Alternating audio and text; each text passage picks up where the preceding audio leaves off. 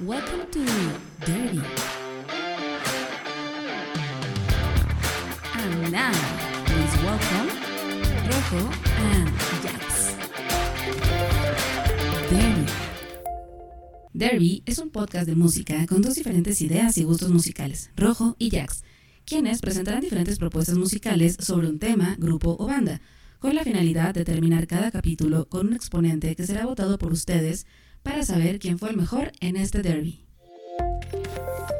Hola, ¿qué tal amigos? Bienvenidos a una edición más de su querido podcast o no tan querido podcast. Claro que sí. O su podcast nada más. Oh, hay que darles la chance de a ver qué tal. Como ustedes tengan este podcast, sean bienvenidos Ok. y le doy un saludo a mi buen amigo Jax. Mi querido Rojito, ¿cómo estás? Muy buenas tardes, muy buenas noches, muy buenos días. ¿Cómo te encuentras, amigo? Bastante, bastante, bastante emocionado todavía con el hype de lo que se viene. Justo por esto el capítulo de hoy se llama como hoy. Y tenemos una dinámica bien interesante. Esta vez Cañón. no hay un derby, no, hay, no va a haber votos, se les adelanta. No, No, es una clase. no, habrá votos. Eh, hemos decidido hacer, alargarla un poquito más. Ajá. Esta vez yo voy a hablar de un tema Exacto. del que me considero pues bastante Conocedor. bastante conocedor, no experto, porque no, no, pero sí soy bastante conocedor de este tema. Eventualmente Jax tendrá su episodio donde nos hablará de un tema De otras cosas. que domina, ¿no? No que domino. eh, Yo creo que no, no, no ocupemos esas palabras porque luego esas palabras sí, sí, nos destruyen. Digamos que son, son temas o son cosas sabemos más o que menos. nos gustan mucho. exacto, exacto. Más bien, ¿no? Porque cuando alguien auto se encasilla como el conocedor o el que se la you know de todo, siempre falta y siempre va a haber, ¿no? Alguien que sabe más. Exactamente. Entonces no queremos llegar a ese punto, ¿no? Queremos disfrutarlo como hemos disfrutado todos estos derbis que hemos tenido. Y este es el caso en donde usted está no lleno ni extasiado. Está lo que le sigue del tema que quiere hablar usted. Exactamente. Porque Bueno. lo pedía a gritos. Bueno, primeramente, y, o sea, solo voy a hablar de ello para que sepan por qué algo de los Beatles ahorita.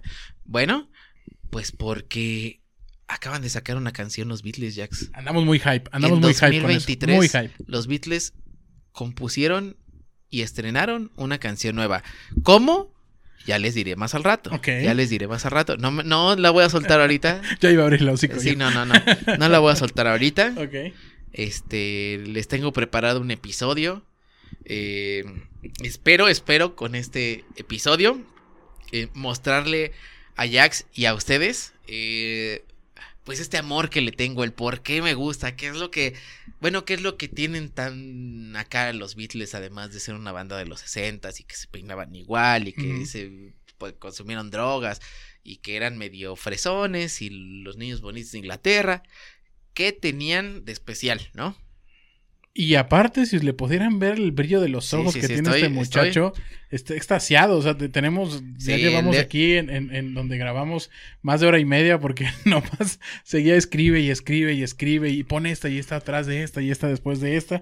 El muchacho le, le está, le está dedicando. Entonces, preparé, preparé un- una, una bonita antología bitleana breve, ¿no? Una ajá. mega pequeña eh, antología, Mega pequeña, ¿no? Mega, ok. pe- mega y pequeña a la vez, ¿no? Es muy difícil porque es una banda que, que digo, tiene sus, sus, sus contrastes. Es una banda con muchos contrastes. Por ejemplo, duró menos de 10 años, ¿no? O sea, la, vida, la vida artística de los Beatles empezó, digamos, con el 63, tal vez un poquito antes cuando tocaban en la caverna, pero acabó en el 70, ¿no? O sea, menos en, en, en una década hicieron todo lo que conocemos de ellos, ¿no? Y a lo mejor en nuestra... Y esa es, esa es una de las primeras cosas que, que quiero aclarar a- acá en este episodio. Que su vida artística no fue... O sea, yo cuando los empecé a conocer, yo pensé que los Beatles fueron una banda de 20, 30 años. Y no es cierto, ¿no? O sea, fue una banda muy corta. Y también antes de que se me pase es, esto, tengo que decirlo porque ya me lo apunté. Y, Ok. y ahorita ya me lo acabo de... Ya, no, no me lo ya quiero saltar, no me lo quiero saltar. Este episodio eh, también me gustaría hacer mención a Manuel Guerrero, ¿Quién fue Manuel Ah, Guerrero? ya, Claro. Bueno, Manuel Guerrero, el máximo fan de los Beatles acá en México, Sí. lamentablemente falleció. Lamentablemente no pudo escuchar la nueva canción de los Beatles. Ya está, está platicando con ellos, mi hermano. ¿Tú qué te Bueno, preocupas? con la mitad, a, a lo mejor el ¿Y la mejor mitad? ¿no? Pero bueno, lamentablemente su, su estancia aquí en la Tierra, Ya, ¿no? su ya estancia terminó. física, terminó semanas antes de que se estrenara esta canción, Ok, lo cual me parece triste porque yo crecí con su programa también, eh, en tiempos previos a Spotify y a YouTube y todo. sí. Eh, para mí los Beatles desde la secundaria fueron algo como muy grande musicalmente para, para todo lo que yo conozco y todo lo que yo concibo. O sea, fue como mi manera de aprender. O sea, como que, como que fue un lenguaje, ¿no? Fue tu escuela. Y, y hay más músicos, porque pues muchos músicos que sigo, ¿no?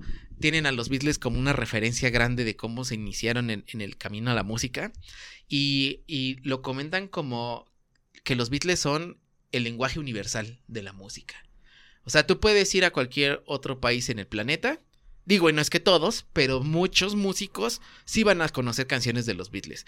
Y entonces, a partir de los Beatles, tú puedes, o sea, tú, yo, eh, o sea, si tú tocas algún instrumento, ¿no? Teclado, guitarra o cantas o lo que quieras, y vas a Holanda, aunque no hables este el idioma, empiezas a tocar una canción de los Beatles y se te pegan tres personas más de otras partes del mundo a cantar canciones de los Beatles. Es por eso que es esa universalidad. Y ya lo he comentado acá en, en episodios anteriores, solo lo voy a mencionar. Eran tan universales los Beatles que la primera, la primera transmisión que se hizo satelital, ¿no? O sea, la primera vez que hubo un programa en todo el mundo al mismo tiempo fue el broadcasting de los Beatles eh, tocando la canción de All You Need Is Love. O sea, compusieron esa canción especialmente para ese momento, digamos, como ahorita que ahorita estamos como en estos avances tecnológicos de la inteligencia artificial, lo que ya estamos llegando a Marte, pues en ese momento era, pues va a salir el, el satélite y a través del satélite se va a poder transmitir algo en vivo, pero en vivo mundial, ¿no? Creo que eso fue su gran parte aguas, ¿no? El, el que fueron la primera banda globalizada, digámoslo así, ¿no? Miren, los, nada más a hacer un paréntesis aquí porque tú te vas a ir como hilo de media y pararte va a estar complicado. Así que yo voy a ser un espectador. Conozco la, conozco a las famosas, digámoslo así, ¿no? Conozco a grosso modo un poco de la historia de ellos, ¿no? El cuarteto de Liverpool y todo esto, los chismecitos que hay por ahí, ¿no? Sí. Que se murió Paul McCartney, que el que está no es, que en el disco del Sargento Pimienta, en fin, muchas cosas, ¿no? Que sale descalzo, en fin.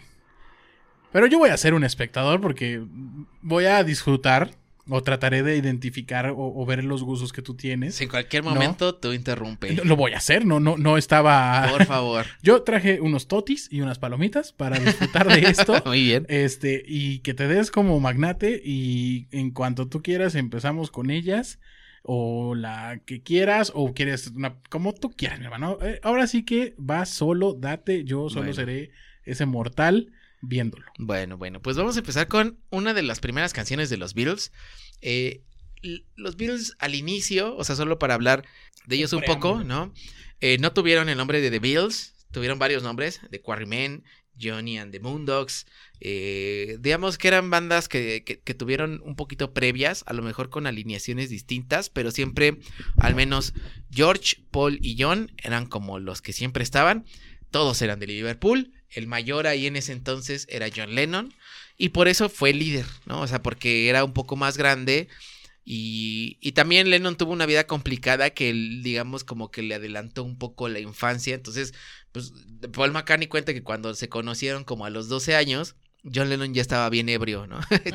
O sea, era, era una vida pues ya bastante avanzada. De, A los 12. A los 12, Joder. eh, ¿no? John Lennon debió de haber tenido unos 14 años porque es dos años ma- mayor que Paul. Entonces, más o menos iban como en la secundaria. El menor es George. eh, y eso, y, y- y estas edades repercuten también después. Cada uno es una banda que cada uno tiene como su peculiaridad. Por ejemplo, Paul McCartney era el zurdo, ¿no? Y esto también va a influir un montón en los instrumentos que usa. Cuando conoce a John Lennon, él- él- él- le dan una guitarra diestra. Pero Paul ya se había aprendido unas canciones para tocar como zurdo en guitarra diestra. O sea, la tocaba, volteaba la guitarra y, y- y la tocaba, que eso es algo rarísimo. Y eso, pues, eh, llamó la atención de, de- de John en ese entonces. Digo, eran unos, unos moquillos, ¿no? Pero, eh, digamos, como que después de eso empezaron a tocar. George se unió porque ni Paul ni, ni John podían tocar solos. Y George. O sea, solos de guitarra. Ah, o sea, no, no, no de solitario, sino solos de guitarra. La cabina ahí, solos. Sí, exacto. Ajá. Y, y entonces, digo, ya después empezaron a tocar y viene como el primer gran parteaguas de los Beatles, que fue irse a- de gira por Europa, ¿no? Se fueron a Alemania y después estuvieron tocando en La Caverna, ¿no? Este, este mítico bar que todavía existe y que la gente va, pues como, como, como van a la iglesia maradoniana y... En Alemania. Es- no, La Caverna me parece que está en En Inglaterra. Inglaterra, ok.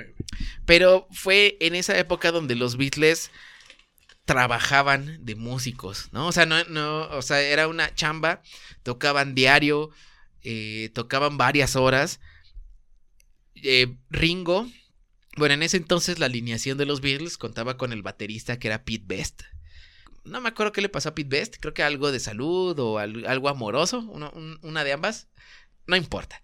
Este, lo separó y entonces los Beatles necesitaban un baterista y alternaban con otro grupo ahí en, en- en- creo que en su gira en Alemania. Y fue que en ese otro grupo el baterista era nada más y nada menos y nada más que Richard Stark, que es Ringo Starr. Ringo. Y pues nada, o sea, ahí ya se hizo historia. Ent- Entonces, este, pues ahí se conocieron. De Ringo, la historia también es fascinante. Ringo encaja, o sea, Ringo dicen que es el Beatle más joven y el más viejo al mismo tiempo, porque pues él nació antes que John Lennon, unos meses antes, y se unió a la banda, pues fue el último en unirse. Entonces, eh, eso también tiene como que todo ahí repercute, ¿no? O sea, ahí en ese momento a lo mejor es muy joven y, y- no te das cuenta como de, de qué qué podría pasar y ya después pues se van a dar ciertas dinámicas a partir de ello. Entonces digamos que la relación más fuerte hasta ahorita, ¿no? En, en- en estos principios de los 60 es John y Paul, ¿no? Que son como, digamos, como liderando esta banda. Eh, George en los, en los solos y pues Ringo siendo el nuevo baterista. Y si quieres, bueno, ponte esta, esta canción. I Saw Her Standing There. Ok. Es un rock and rollito. Acá noten algo, algo, algo bien divertido. Es una canción muy divertida. O sea, tocaban mucho rock and roll.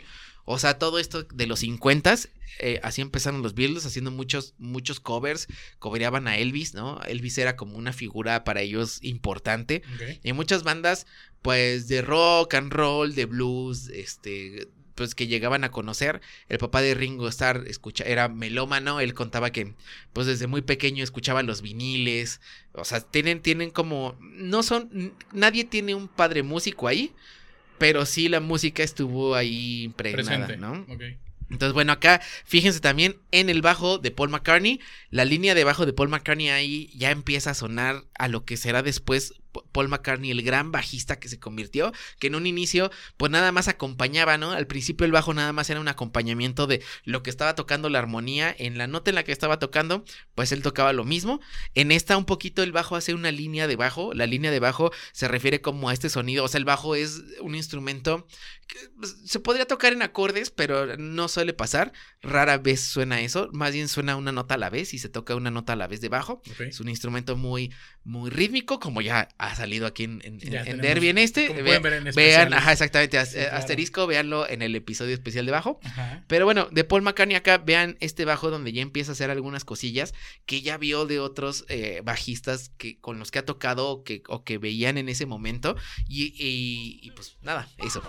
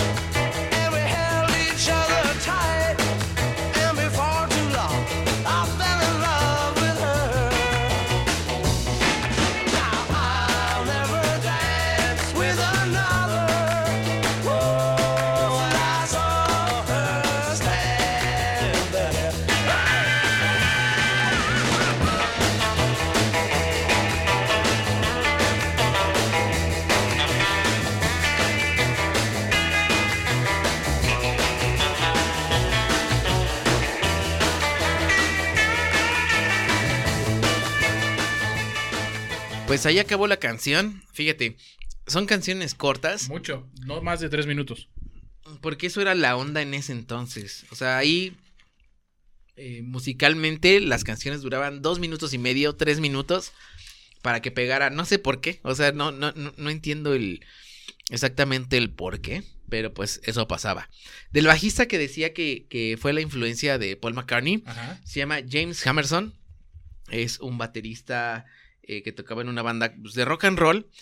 Y McCartney ha dicho en varias entrevistas que, pues, o sea, no, no son músicos formados, ¿no? O sea, ninguno de los Beatles sabe leer música. Ninguno de ellos tenía como alguna formación musical. O sea, fueron aprendiendo, ¿no? Y a partir de su trabajo desde muy jóvenes, o sea, desde los 14, 15 años ya empezaron a chambear como buenos boomers. Su primera chamba. ¿no? Exactamente, su primera chamba pues fue a los 15 años como boomers que son. Y entonces eh, eh, McCartney incluso cuenta una anécdota que dice, bueno, es- estábamos John y yo y nada más no sabíamos los acordes del A y Re en la guitarra, que son de los más fáciles. y entonces necesitábamos otro acorde y entonces no sabíamos qué acorde tocar. Entonces así que sí conocíamos quién nos podía enseñar ese acorde, así que tomábamos el camión, nos llevábamos las guitarras íbamos con esa persona, le enseñábamos la canción y decía, ah, necesitan este acorde, que es el, el, el C7, ¿no? El, el, McCartney en su, en su anécdota cuenta eso. Y dice, ¿y cómo se toca? Así. Ah, ok. Y se regresan y dicen, ya tenemos la canción. O sea, sabían cómo, cómo y con las pocas herramientas musicales, ¿no? Ese poco conocimiento, hacían un montón de canciones, entendieron la música así, ¿no? Fueron como descubriéndolo. Muy, am, ¿cómo decirlo? Como autodidactas, ¿no?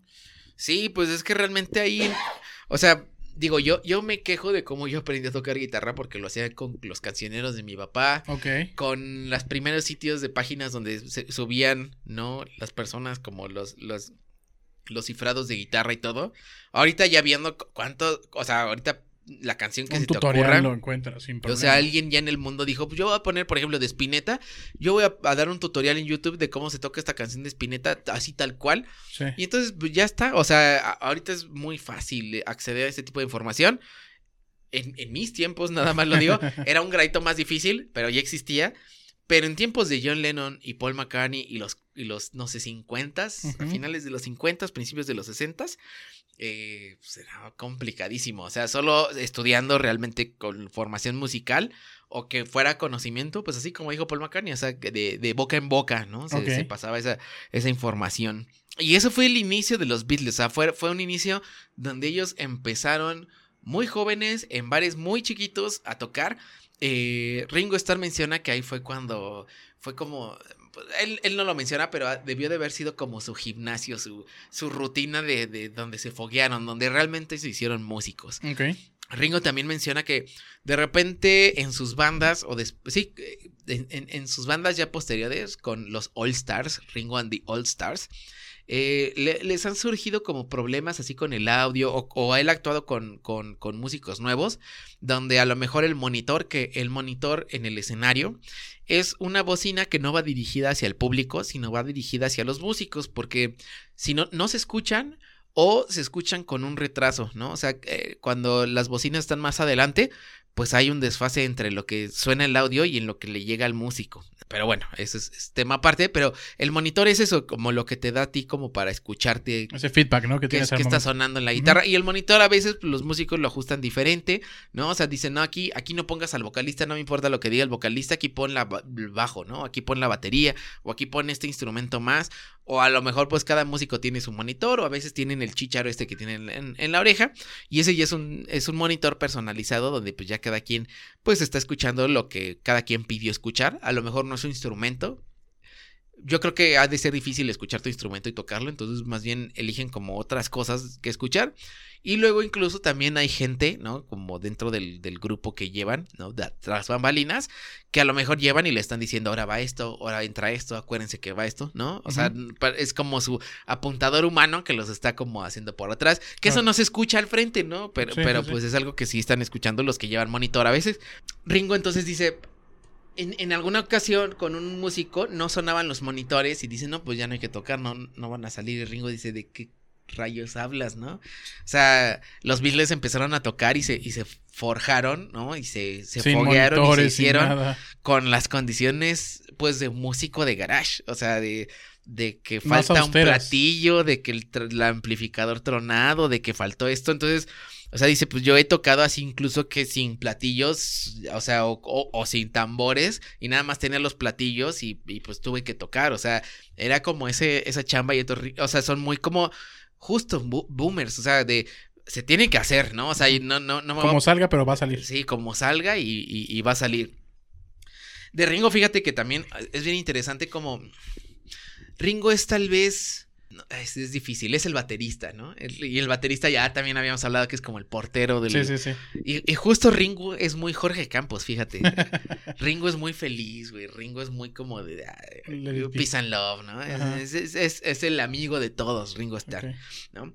Y, y, y en su caso me parece excepcional, y lo voy a platicar más adelante, pero de la canción de la nueva canción que estrenaron, Ajá. Ringo hace un trabajo excepcional, pero también hace un trabajo excepcional en todas las canciones de los Beatles. Y no es un baterista que digas, ay, güey, ve cómo toca el doble bombo, o ve este, est- esta cosa que hace muy rápida. No, no, no. Lo que hace excepcional a Ringo Starr y, y, y toda la escuela Ringo Starr, o sea, Dave Grohl, por ejemplo, es, es, es, es un fanático de Ringo Starr. No entres ahí. Eh, o sea, eh, y es un fan de los Beatles, Dave Grohl, o sea, ha tocado en los tributos. Así es. Pero, y en, y, en, y, en, y en tributos en específico a Ringo Starr, lo que le celebran mucho es la simpleza de Ringo Starr. O sea, la simpleza, a- empezando por la batería que tiene. O sea, tiene una batería con muy pocos elementos. Y con ellos hace magia, güey. O sea, con ellos lo que hace no es lucir él, sino, y él lo sabe, ¿no? Lo que hace es que luzca la canción. Es, es un baterista que apoya la canción. Entonces, lo que vayan estando la canción, Ringo Starr siempre, siempre, siempre estuvo como viendo cómo, cómo darle ese empuje a la canción. Si está cantando alguien, baja, se va para atrás, no hay problema, está tocando. También otra, otra cualidad de Ringo es que también Ringo es zurdo, igual que Paul McCartney. Pero Ringo Starr no tocó una batería zurda. Ringo Starr la aprendió a tocar. ¿Hay baterías zurdas? Sí, se la acomodan. eh, O sea, el, ah, el- digamos, lo que tiene el zurdo es que tiene. ah, ah, Para fines de la batería, no, no me voy a meter en más. eh, para fines de la batería, tiene una mano más fuerte que la otra. Sí, como, Como, el diestro, tiene una mano más fuerte que la otra, Sí, sí. pero la contraria. Sí. Entonces, la batería con el pie y mano más fuerte tocas ciertas cosas.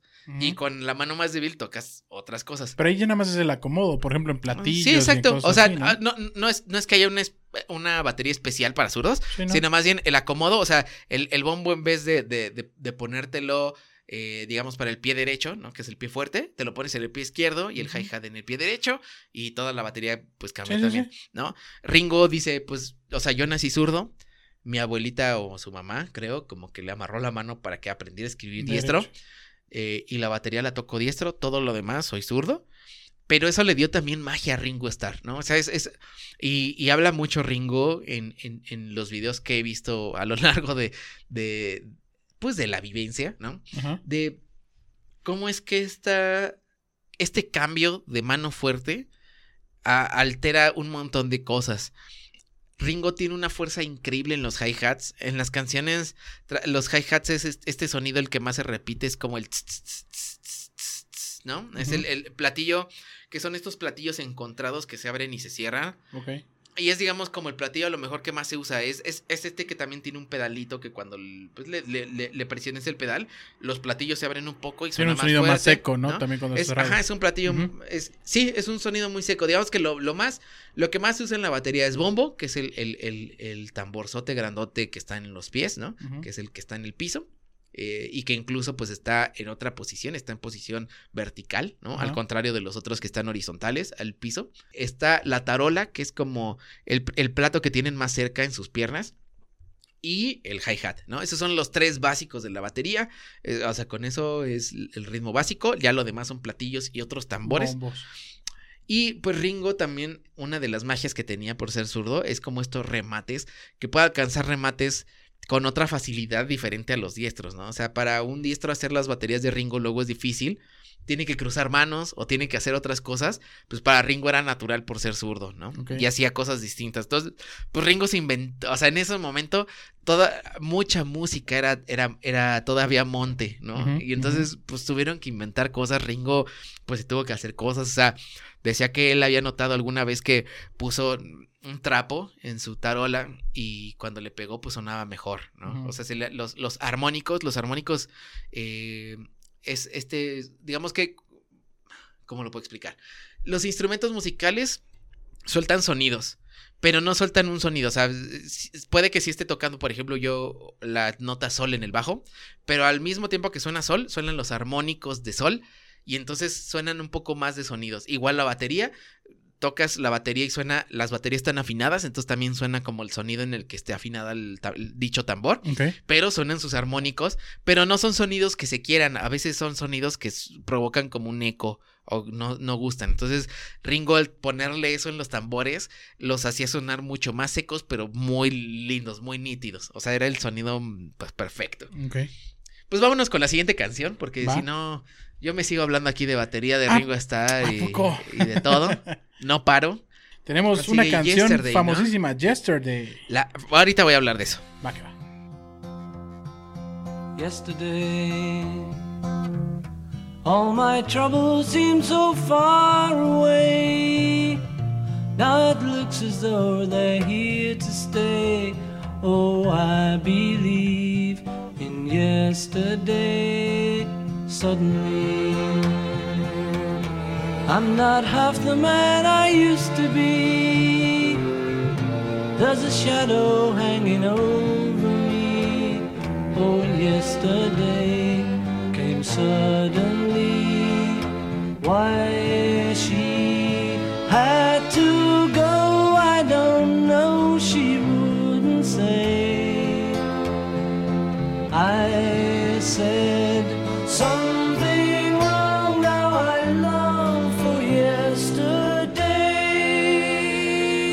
yesterday. Love was such an easy game to play. I need a place to hide away.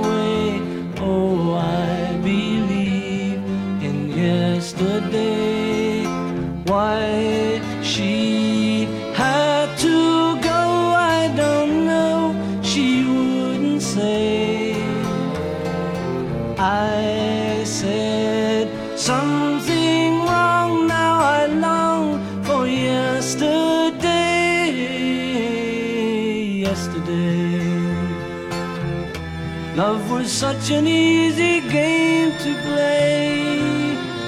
Now I need a place to hide away. Oh, I believe in yesterday. Mm. Ufa, bueno, Yesterday de Paul McCartney, qué canción. Uf, o sea, me, me- me vienen un montón de recuerdos. Fíjate que en la secundaria empecé a trabajar de empacador en la Comer. Ok, de cerillito. Y con ese dinero Ajá. me iba a comprar discos. O sea, ese- eh, eh, eso lo transformaba yo en discos de los Beatles. Ok, ok. Ese, eh, transformaba esas horas de... Que, que no eran muchas, la verdad es que era un trabajo relativamente fácil. Me hice de un buen repertorio de discos de los Beatles. Con de cerillito. De cerillito, güey. Ahorita que, que dijiste. Bueno, perdón. Ajá, sigue, sigue, sigue. No, no, dale, dale. No, es que. me- no, no, no, no, no. O sea, Eh, te vas a... iba a hablar sobre la película que sacaron de Yesterday. Ah, ahorita justamente. hablamos, ahorita hablamos Justo de- ahorita que sonó la canción, pero estábamos en tu, en tu emprendimiento. Bueno, no, y iba sobre todo a que a- a esa, esa época de los Beatles, porque los fui descubriendo también raro como también como ellos fueron creciendo, o sea, de muy joven me gustaban mucho esto- estos momentos de los Beatles cuando eran más rock and rolleros, muy jovencillos, movían la cabeza así para hacer coritos y el uh, y, y- y así, Disruptivos, digamos. así y, y más pop, ¿no? O sea, que se disfrazaban todos como que del mismo estilo, ¿no? Que era también como como el primer indicio de, de, de artistas pop, ¿no? Porque los Beatles fueron también eso. A eso quería llegar. ¿Que tú los podrás encasillar en algún género? No, y, y justo ahorita te decía que les O sea, tocó. le- ¿serían, ¿sería una banda de rock? ¿Sería Bueno, una banda de qué tipo? yo creo que ¿O qué son? inicialmente fue una banda pop. Fue un ¿Pop? grupo pop, sí. Ok. O sea, fue un grupo. Pues lo que ahorita sería One Direction, este, las ¿Te- bandas coreanas. cae? Sí, güey. O sea. Brian Epstein hizo de los Beatles eso, o sea, les, les hizo un peinado, les hizo. Sí, les dio una un identidad, tal. algo. Solo- Sí, o los sea- identi- hizo, hizo identificables. Ajá, exactamente. Solo pues históricamente y contextualmente, pues estaba el rock and roll, o sea, era el reggaetón de ahorita y era, el- o era el pop, de- o sea, pues no sé, como le quieran ver, o sea, pues se dio, ¿no? Y ya después, y ahorita vamos a hablar de ello, como de ese, de ese salto evolutivo, ¿no? Pero de esta canción de Yesterday, es, tiene el récord de más versiones, o sea, es la canción con más versiones. Más cobereada. Exactamente, ¿no? Y que además le, le han cambiado y todo. Y fíjate que esta, esta canción de los Beatles tiene una historia maravillosa. La creación fue bastante, bastante, no lo sé, pues, pues, el- Paul McCartney soñó esta canción. O sea, no se, no se sentaron a escribirla, la anotó en la guitarra rápido. En un principio se llamó Scramble Eggs. O sea, huevos, revueltos. revueltos. Scramble Eggs, tururururu, Scramble Eggs. Porque una parte de la composición de los Beatles, y se ve en este documental magnífico de Peter Jackson, que también voy a hablar de él ahorita, a ver si me da tiempo de todo lo que quiero hablar, pero en, en- en- ese documental están, eh, digo, haciendo como este paréntesis, está John Lennon con George Harrison, porque al final es, o sea, ya, ya Get Back es el último disco que grabaron, no el último publicado, pero sí el último que grabaron. Y, y George Harrison eh, le está enseñando la canción de Something. Y, y dice, pero es que no sé aquí qué ponerle. Y dice, pues ponle una cosa, dice cauliflower, ¿no? Cauliflor. Y, Paul, o sea, y tú sigue cantando esa canción, continúa y ya después le vas a encontrar la letra, o sea, ya después le vas a, a poner, ¿no? Y yo creo que esa como manera de componer ya la tenían desde ese entonces. Paul McCartney en ese entonces le puso Scramble Eggs, Ok. ¿no? Como poniéndole y ahorita le pongo esto, ya después ahorita ya entre los cuatro vemos cómo se le llama y ya después vemos, ¿no? Y este sueño que tuvo Paul McCartney con esta canción, la, la teoría, y se me hace bastante cierta, ¿no? Es que los Beatles también hacían un montón de, dentro de los covers que hacían, también conocieron música mexicana, ¿no? De Consuelo Velázquez, la de Bésame Mucho, la coverearon en inglés. ¿No? Eh, con, con el Bésame mucho, ¿no? Así, y ya después con un, con un verso pues, ya en inglés completamente, pero sí tenían contacto con esta música mexicana, con este tipo de bolero, porque la canción de Yesterday es muy, muy influenciada por esos boleros, o sea, por, Venga. por ese estilo. Es raro lo que hace la mente de un creador, ¿no? O sea, que en el momento en el que está Lo que soñando encuentra de qué manera. sí, este, claro. los revuelve como huevos revueltos, ¿no? Keith Richards de, de, de, de los Rolling Stones también soñó su canción. Eh, ya también lo platicamos acá. eh, y nada más anotó el, el- el- la introducción de I Can Get No Satisfaction, ¿no? Tun, sí- y- y está el video por ahí en internet donde se levanta, le pica al, al botón de grabar, graba eso, no le pica detener.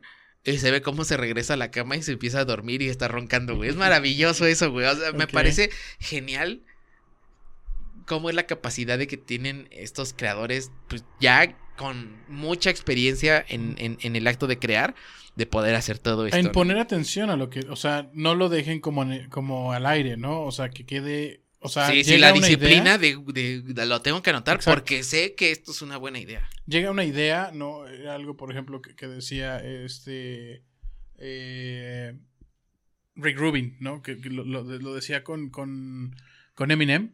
Siempre traía una libreta y Ajá. todo estaba escribiendo, Sí. escribiendo, escribiendo, escribiendo, escribiendo.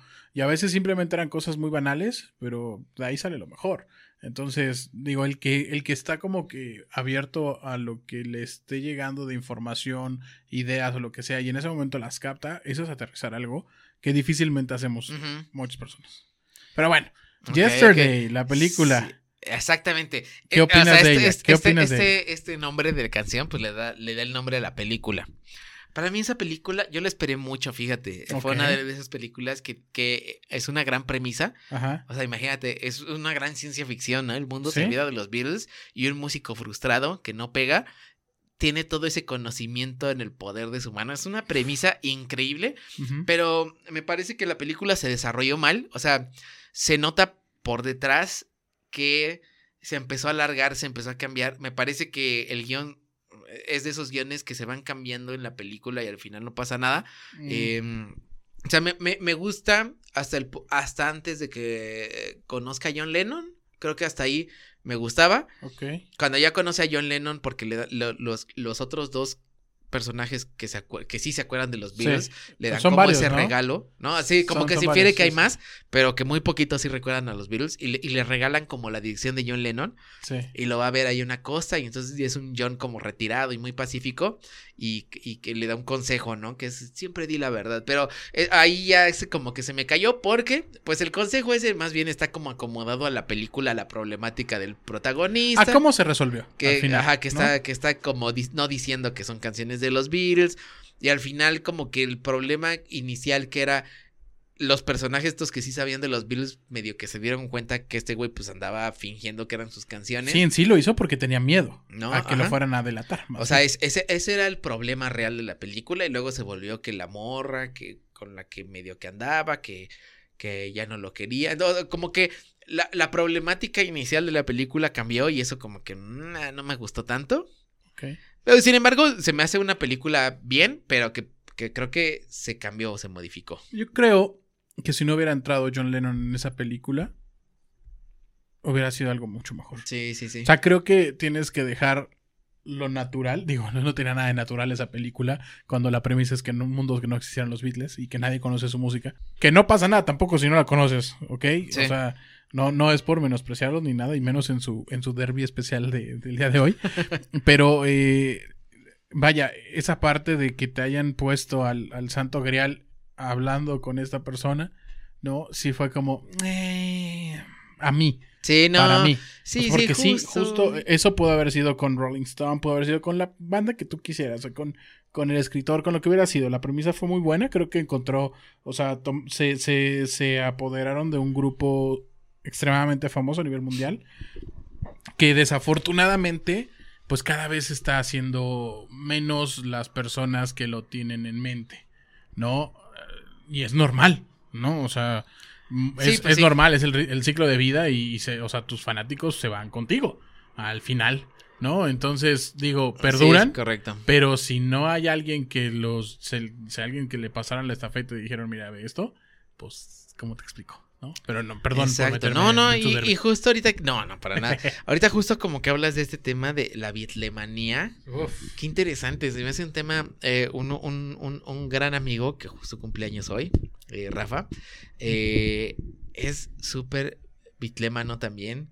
eh, mi primo Alonso también. O sea, he, he- he conocido a, a Bueno, pero fans de tú, los mijo. Beatles, ¿No? O sea, sí, no me quedo atrás. Y, no por ejemplo, mi, mi- mi amigo Rafa, él es así por un tío que dice, no, pues este tío tiene hasta, pero fotos así, pero, o sea, ya un nivel de, de, de, de, bitlemano ya coleccionista, ¿no? Ya, que, que para mí se me hace que eso ya un nivel ya más grande de, de, de, de fanaticada, ¿no? Ajá, que ya empiezas a adquirir cosas ya más extrañas y ya, ya cada cosa ya le pones como una historia y todo. Eh, y sí, justo, bueno, o sea, y, y, y vuelvo otra vez como este programa del Club de los Beatles. Que, uff, o sea, como me gustaba. Ahí conocí un montón de las canciones de los Beatles. Ay, porque pues yo llegué a un límite de, pues ya, ya no consigo más discos. Pero sigo escuchando canciones nuevas en este programa. Y además estoy como conociendo como un poquito La de, historia de, de- de- de cómo, ¿no? Y también parte de la bitlemanía, un, un- un dato aquí curioso que, que- que les tengo que dar. Creo que ya les había dicho que en Rusia, en la Unión Soviética, pues prohibían de repente cierta música. Los Beatles fueron parte de la música prohibida, o sea, pues, trataban de esconder ciertas cosas, ¿no? Como en toda este, dictadura. Y en ese entonces, en Rusia, se dio que empezaban a copiar viniles con el material de los, de los rayos, de las radiografías. O sea, con ese plástico de las radiografías, Sí, el negro. se dieron cuenta que era muy fácil de, de conseguir y que se podía grabar. Digo, la calidad era pésima, pero podían grabar música. Y gracias a los Beatles también fue como que en Rusia se empezó como a poder, eh, pues digamos, como esparcir este medio de viniles. ¿no? Ajá. O sea, no, no, no a lo mejor creció tanto en Rusia, pero gracias a los Beatles también fue que ese mercado de conseguir las radiografías y todo, pues Ok. empezó como a pegar, ¿no? Y, Lo que sería tener algo de eso, ¿no? Ajá, Estará está bien. pesado. Si no me equivoco, sigue una canción del Sargento Pimienta, ¿no? ¿O qué canción sigue ahorita? Ahorita sigue With a Little Help from My Friends. Ah, excelente, pues a ver, vamos a Entonces, escucharla. vamos con esa.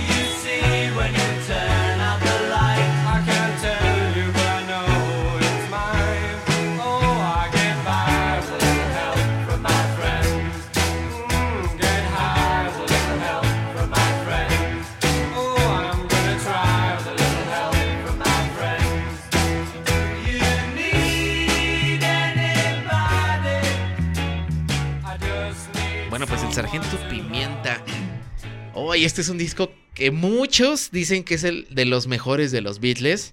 George Harrison lo detestó, entonces también tiene sus, sus contrapartes.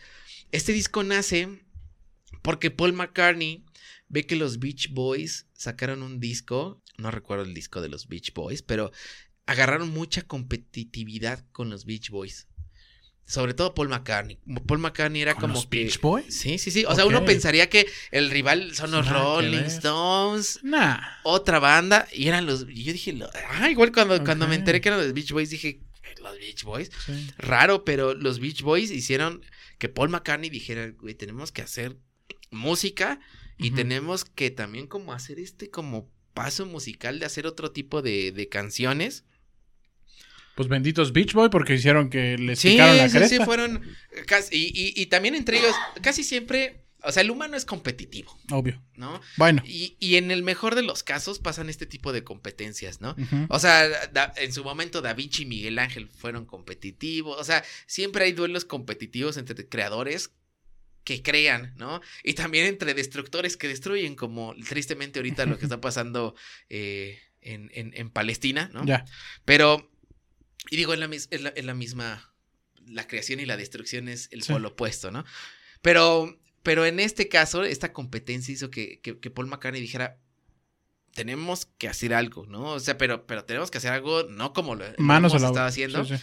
Y, y su idea de, de, de, de, de Paul McCartney como para hacer frente a esto fue, pues vamos a no ser los Beatles. O sea, para él, los Beatles como que en, en ese entonces como que le, le, le significaron hacer la música que ya estaban haciendo, que eran pues covers de rock and roll, pues un poquito como lo que hemos puesto ahorita. Sí, ¿no? sí. Eh, y entonces se llamó La Banda de Corazones Rotos del Sargento Pimienta, ¿no? Todo ese nombre sote. Fue un disco muy conceptual y por eso es muy aplaudido. Y esto, y esto como que les hizo un poquito como desprenderse de los Beatles. O sea, dijeron, bueno, no somos, no somos los Beatles, somos el Club de Corazones Rotos del, del Sargento Pimienta. Hicieron un disco donde, o sea, antes a esto, sus estancias en estudios eran de una semana o dos semanas, eran de estar horas y horas y horas en el estudio, pero por muy poquito tiempo. A partir del Sargento Pimienta, el Sargento Pimienta creo que fueron seis meses, o sea, cambiaron completamente su dinámica de estar pasando rápido las canciones, de, irlas como componiendo así a, a, jornadas muy extenuantes, a más bien al contrario, ahora ya saben cómo hacer lo básicos, se apresuran, lo hacen bien, pero ahora le quieren meter más sonidos. Y entonces ahí se empiezan a integrar, pues, instrumentos, cámaras, orquestas, eh, lo que se le ocurriera a ellos, empezaban a experimentar. Y aquí comienza esta era de experimentación bitleana, ¿no? Y ves por eso como que también quería como al- algo del Sargento Pimienta. No es en específico esta canción, dije, "Eh, está buena, ¿no? Eh, pero With a Little Help from My Friends es, es- es una canción que canta Ringo Starr, ¿no? Eh, y, y justo eso se me hace como bien interesante, ¿no? Es como esta evolución a conciencia de los virus que tuvieron. A partir de aquí, ya no son los mismos, ¿no? O sea, antes, antes de esto podría decir que si eran una banda inmadura, una banda muy buena, joven, y a partir de este álbum se hace, yo creo que es el nacimiento, justo cuando se desprenden, madurez. nacen los Beatles, ¿no? O sea, justo, justo cuando se, se desprenden, nacen esta gran banda. Perfecto. Yo creo que eh, siempre es, es- es- es- si no cambias, si no estás como en constante movimiento, si no tienes esa, esa, esa, ese que te presione o algo así, y más porque pues la tienes de pechito, ¿no? O sea, la tienes como una banda, pues santo grial, Sí. y lo sabían, ¿no? Se sabían, lo sabían, y bueno, que tuviera, que alguien volteara y viera como una competencia externa, creo que fue lo mejor que les pudo haber pasado, porque Sí, sí, sí. pudieron haberse quedado ahí, puede haber pasado lo que nadie supiera, y pudieron haberse quedado ahí encasillados y pudo haber sido algo, pues, catastrófico para ellos, ¿no? Pero bueno, tienes aquí, no sé si quieras dar la No, siguiente. no, va- dale, o dale, y ahorita platicamos de esa canción. Dear Prudence. Dear Prudence, exactamente.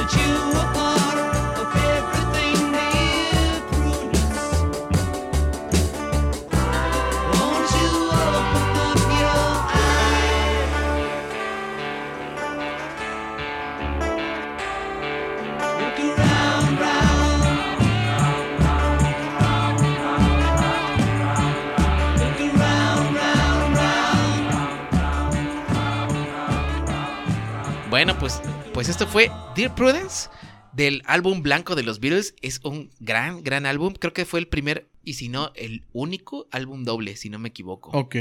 Y de acá también tengo varias cosas que platicar. Antes, paréntesis, el, el- el álbum que les decía de los Beach Boys se llama Pet Sounds, por si lo quieren escuchar. Que fue con el que un gran les disco, picaron la el, cresta. que, el que le picó la cresta a Paul McCartney. Y, de- y- y también de ahí, a partir de ahí, se iba a empezar a girar una bola de nieve que yo creería que es también parte del- de, la, de la debacle de los Beatles, que ya les iré contando. Pero bueno, yéndonos a Dear Prudence. Tuvieron este retiro con el gurú Maharishi. Se fueron a la India, ¿no? Se fueron a la India los cuatro Beatles. No todos quedaron muy a gusto.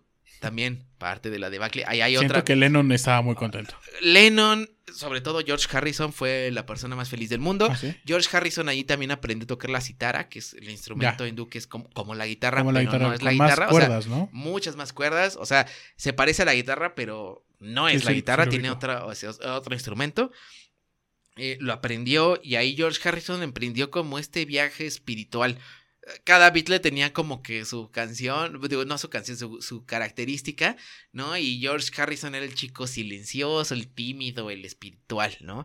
Eh, John Lennon era el rebeldón, ¿no? Paul McCartney pues, era el guapillo, el más popero, el, el, el, el que a todo mundo le cae El bien. comercial. ¿no? Ringo era el más gracioso, ¿no? Como que tenían esta- este tipo de personalidades muy distintas. Ajá. Que pasa, y justo también por eso pasa en los grupos pop, ¿no? Los Backstreet Boys.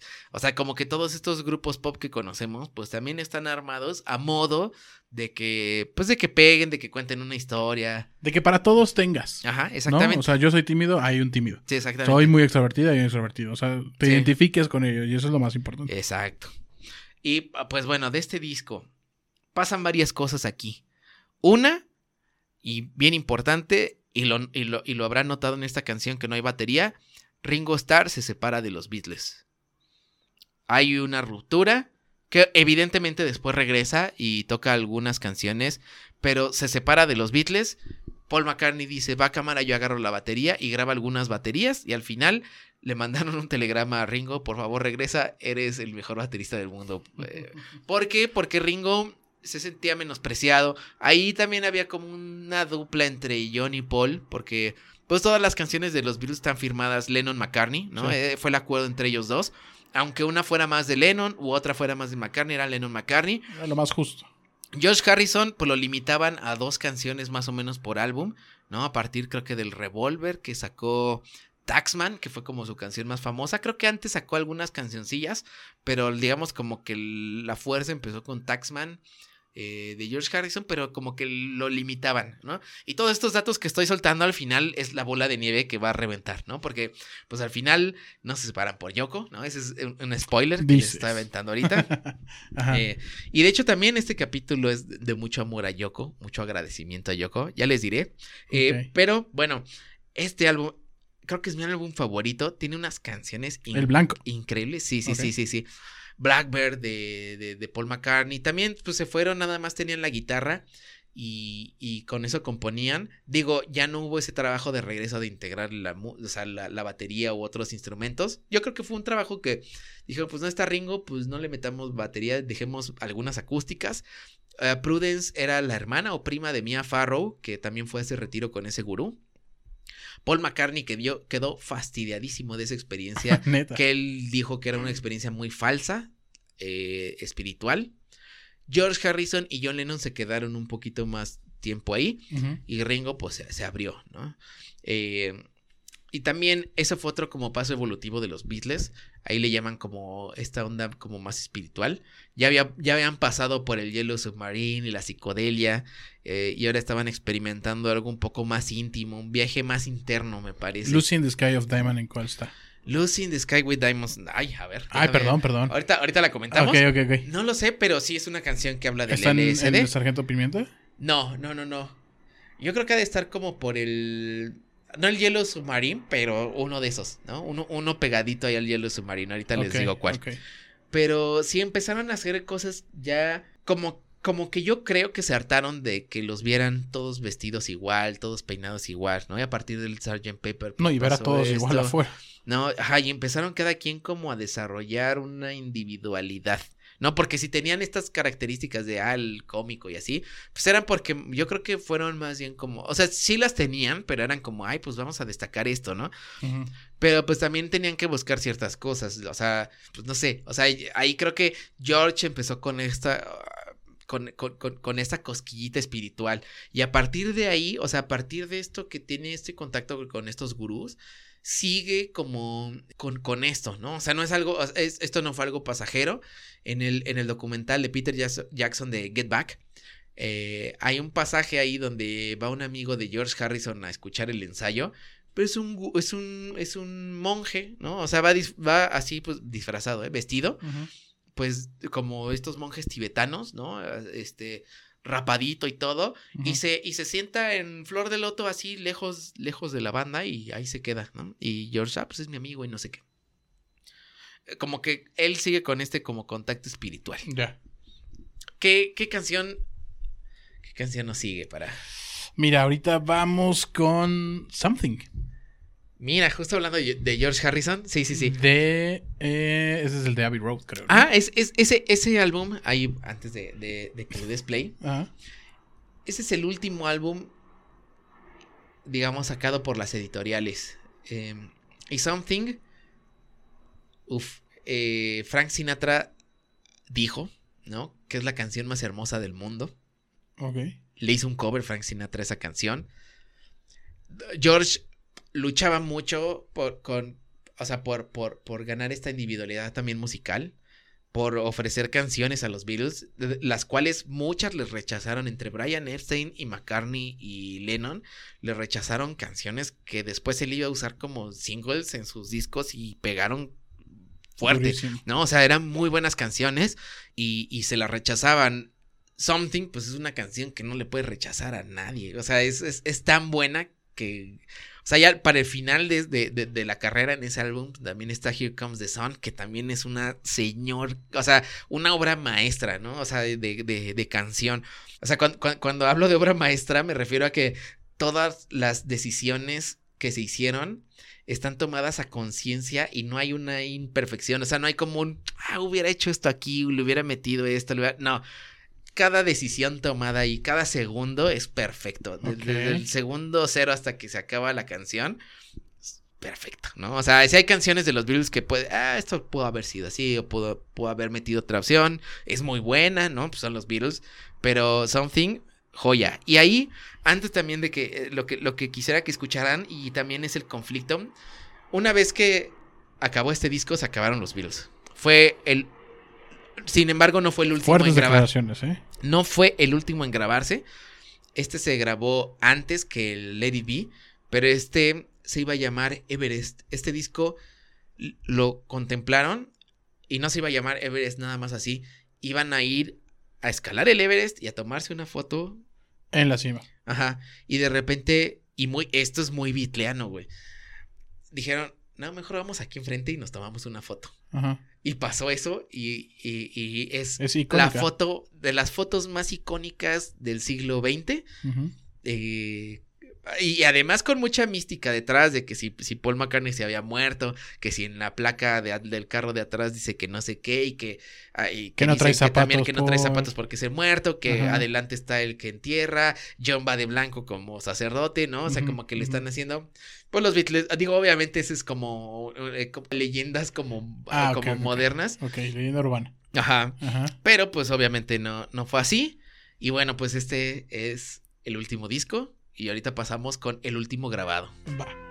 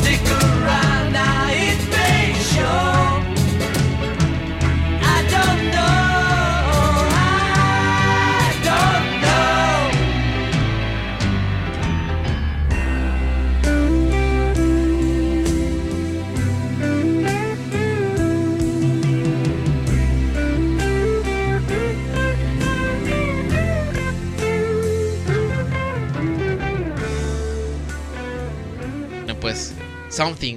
Qué canción. Este es. La guitarrita me gusta mucho. Es muy buena. una obra maestra, de verdad. No, no, no, no me canso de, de- de- de alabar esta canción. Y, y otro dato curioso, y aquí pues yo entro en conflicto porque le voy a dar la razón a Paul McCartney, pero George Harrison empezó como a mostrar este nivel de canciones pues ya top, ¿no? Ya Ajá. nivel God. Paul Mac- o sea, lo que les decía desde antes de, de que empezó con el Sgt. Pepper, ¿no? Y que empezó como a llevar a la banda así. Paul McCartney empezó también, o sea, digo un lado bueno es que lideró y el lado malo o no tan bueno es que empezó a ser muy obsesivo con ciertas cosas Paul McCartney y empezar a controlarlo todo, güey. Paul. Paul. Eh, por ejemplo, con la canción de Obladi Oblada, Paul, Paul McCartney quiso hacer un intento de reggae Ujú. Y le salió Obladi Oblada, que es una canción pues bastante controversial, o sea, la- las conocemos por una serie que- de cuando Sí. eh, éramos jóvenes, es una canción controversial, no diría que es muy buena, yo le tengo cariño, pero Ajá. no, no diría que es, ay, ay, escucha esta canción sota, Ya. ¿no? O sea, yo no, no, no la pondría en, No la en la mejor mitad no la de los. Beatles, ¿no? Ok. Exacto. Sin embargo, Paul McCartney en, en el estudio, en el momento de grabar, se obsesionó con esa canción para que quedara y quedara y quedara y se peleó con Brian Epstein. Brian Epstein los mandó a la goma, güey, se fue de vacaciones, este, porque decía, bueno, a ver, canta de nuevo, Paul y Paul. Ah, si crees que, que, que lo puedo hacer, si, si crees que lo puedes hacer, entonces tú ven aquí, canta, ¿no? O sea, ya, ya en conflictos ese nivel. cada vez más fuertes, ¿no? Porque también es importante, pues, resaltar que los Beatles no es, no es como que fuera una banda completamente feliz y que llegó Yoko Ono, que, que, que también... Como no parte- existe ninguna banda así. Exactamente, o sea, no, ¿No? no hay bueno y malo, ¿no?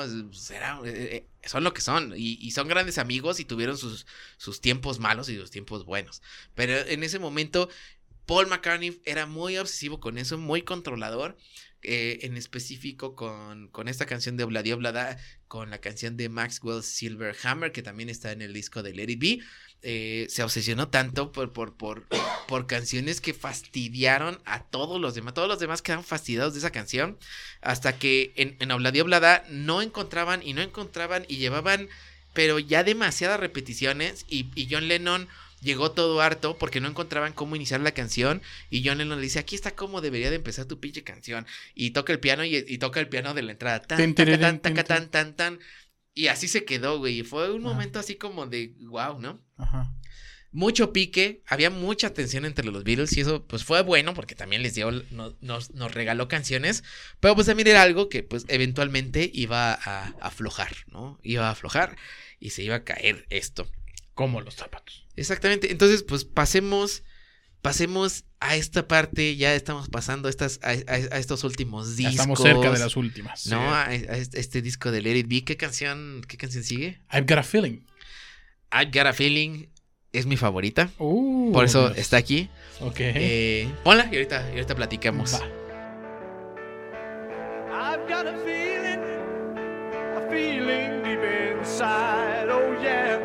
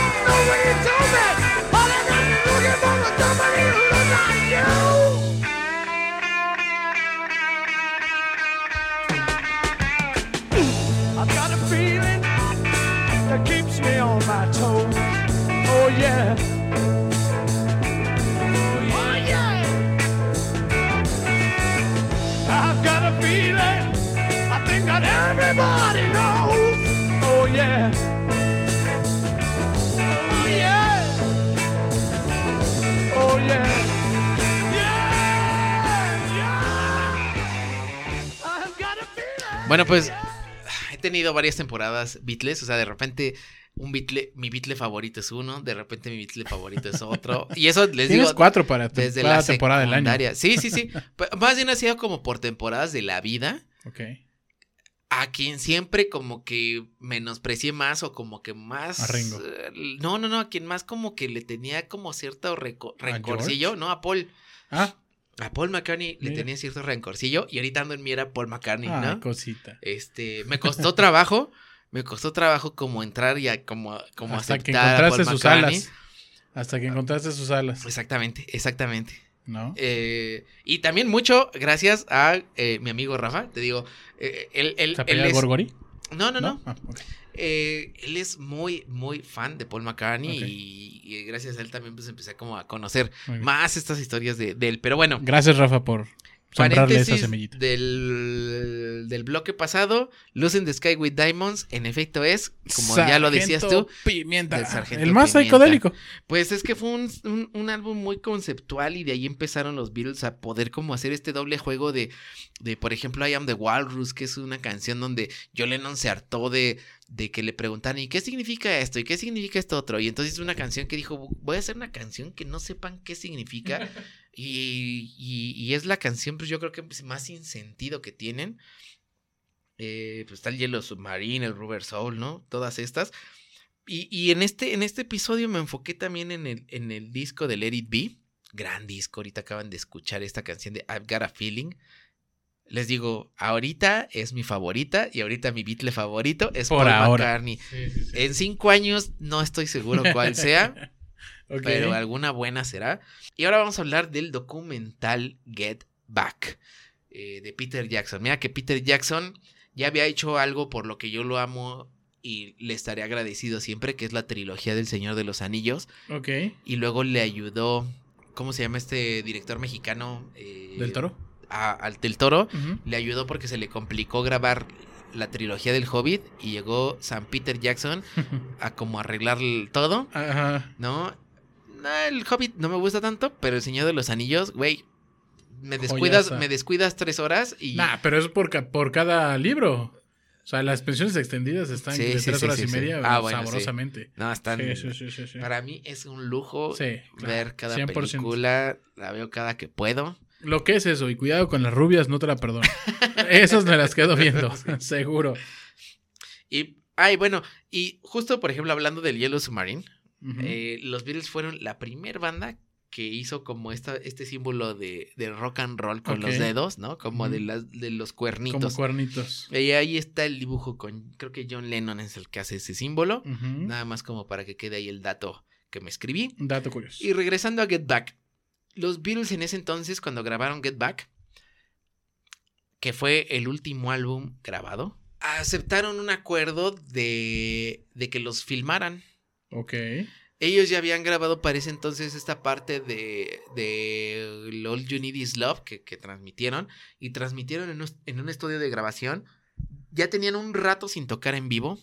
Una cosa que les pasó a los Beatles fue que eran tan masivos que no podían tocar en vivo, güey. O sea, sonaban más los gritos de sus fans que los Beatles. No se Bueno, escuchaban. ahí tengo que hacer una acotación. También en la época en la que ellos estaban no habían Sí, no, no. amplificadores que llenaran esos lugares. Sí, no, no, no existía la tecnología. O sea, según lo era que un yo- problema tecnológico. Según lo que yo he visto, gracias al bendito YouTube, Ajá. este, o sea, la gente asistía, pero era como ver puntos y ver a personas que tenían, pues, limitados los, los, los, pues, no sé. No, y no se baffles, escuchaban, no se escuchaban. Y, so- y aparte, una, que no traían un sonido como para llenar el lugar. Y dos, la gente solo gritaba. Y no Sí, podías escuchar nada. Entonces, Exacto, incluso por ahí dicen que olía mucho a orines los conciertos de los Beatles, La los gente no se primeros, porque se emocionaban tanto los fans que se orinaban ahí. Eh, o sea, digamos como que sufrieron esa parte de, lo, de, de- de tocar en vivo. También a partir del Sgt. Pepper, Pepper, pues les dio más como por grabar, o sea, como por llevar ese esfuerzo musical hacia, hacia el disco, hacia el álbum, hacia grabar y estar ahí meses y meses, más que ir de gira o más que tocar en vivo, ¿no? Pero bueno, con este de, de All You Need Is Love, pues volvieron a tocar en un estudio, les gustó, ¿no? Entonces quisieron recrear eso y regresaron a ese estudio o a un estudio normal, no, no, no sé si fue el mismo, pero regresaron a un estudio a ensayar, a sacar estas canciones de Get Back y, acordaron en que los podían filmar y habían 150 horas grabadas que se quedaron ahí y, que Peter Jackson, pues que las recopiló, las, las, las agarró, del, las desempolvó, las limpió, les puso color, les, les, les, les arregló un montón de cosas. Y le fue enseñando a Paul y a Ringo cómo, cómo más o menos estaban esos videos y de qué se trataban y todo para poder sacar este documental y que viera la luz del sol. Para sorpresa de, de, de Paul, eh, pues reflejaba algo lindo, o sea, no, creo que Paul o los Beatles en general a lo mejor se acuerdan como de esos últimos años, como algo ya más desagradable, más pesado. Sin embargo, pues no fue así, o sea, sí, te, sí fue el- en ese video, pues ya se notan como ya las rencillas bastante, bastante ya Marcadas. marcadas. eh, pero, pero pues todavía fue un momento donde todavía hay cosas que rescatar en ese documental. Son tres partes del documental, tres horas cada una, casi, igual que El Señor de los Anillos. o sea, se echó, hay otra trilogía. El 3 le gusta. Exactamente. Y es que eh, Peter Jackson dice, bueno, es que son 150 horas. Íbamos a, o sea, inicialmente íbamos a hacer una película de tres horas, pero pues iba a ser un insulto a la No, historia del no rock, manera. ¿no? O sea, Sí, sí. no se puede. Incluso dentro de estas horas grabadas, grababan audios de los Beatles donde ni siquiera ellos sabían que los estaban grabando. O sea, a lo mejor fue un casi un reality show. Ajá, sí, sí. ¿no? Pero bueno, no salió a la luz del sol en su momento. Peter Jackson lo rescató. Peter Jackson hizo como, ayudado de la inteligencia artificial y del machine learning, eh, una tecnología que pudo como separar voces, ¿no? O sea, que, que el audio lo pudiera separar, pues por cada uno de los instrumentos y les dio como el tratamiento adecuado. Y ojo que aquí va a venir parte que voy a retomar al final, ¿no? Pero bueno, parte de las rencillas, parte de las rencillas del final. Ahorita viene una canción, pero no, no viene exactamente del disco Let It Be tal cual. Es una versión que póstuma a la muerte de George Harrison y obvi- y obviamente de John Lennon. Paul McCartney se dio la licencia de sacar. Eh, eh, cuando, cuando grabaron este álbum de Let It Be, eh, John dijo, no, no, yo, Paul tenía una idea de grabar en vivo, de que sonaran pues muy en crudo de cómo estaban en vivo, o sea, que no necesitaran muchos más arreglos. Eh, también parte del, del, del, del It Be y lo retratan muy bien en el documental de Get Back, ¿no? De Volver, era que querían ellos regresar un poco como estas canciones iniciales, un poco retomar el rock and roll y esta alegría de que de, de, de- de volver otra vez a eso. Yo creo que como con una nostalgia de cuando nos llevábamos bien entre ellos, ¿no? Ok. Y bueno, Recordando bien buenos momentos. Exactamente. Y esta versión de, de Long and Winding Road, yo creo que es la que más se puede notar entre, una, entre un álbum y otro, porque esta es la versión que quería Paul McCartney desde el inicio y que John dijo, no, ni madre, esta la va a producir este güey y le va a meter violines y le va, a- va a meter todo. John era el jefe eh, y una vez que el jefe se cayó, este, Paul McCartney eh, pues hizo esta versión naked de los Beatles eh, y pues ya, dale play. Vamos.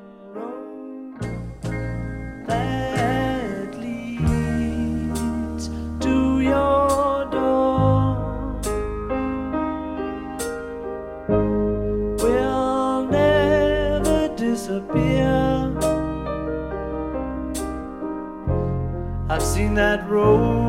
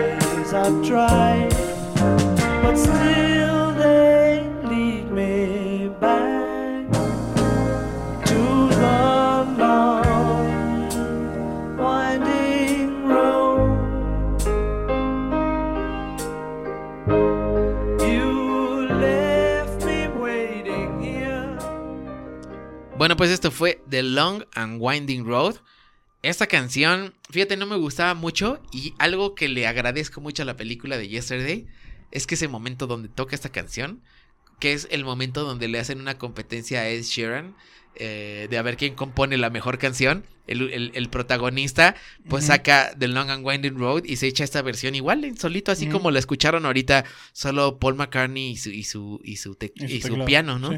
Y ahí ese, ese, ese fue como, como el- la, la discordia de cómo iban a producir. Ya Paul McCartney pues ya estaba más interesado en, en hacer lo que él quería. Te digo, cada Beatle ahí ya estaba creciendo y también el crecimiento implica individualidad y la individualidad también implica como de lo voy a hacer a mi manera, ¿no? O sea, yo quiero hacer esto así. Y pues eran los conflictos que en un principio pues les valía, ¿no? O sea, como, di- como diga Brian Epstein, lo que diga lo que sea, pues vamos a grabar, ¿no? Y ya después, pues eventualmente, pues cada uno ya tenía como una opinión más formada y ciertos como gustos que quería. En la canción de Something, por ejemplo, y antes de que se me pase, George Harrison dijo, yo no quiero que esta canción tenga muchos toques de nada, no quiero que le toquen con bajo, así muy, muy leve. Y Paul McCartney dijo, ni madre, yo le voy a meter bajo.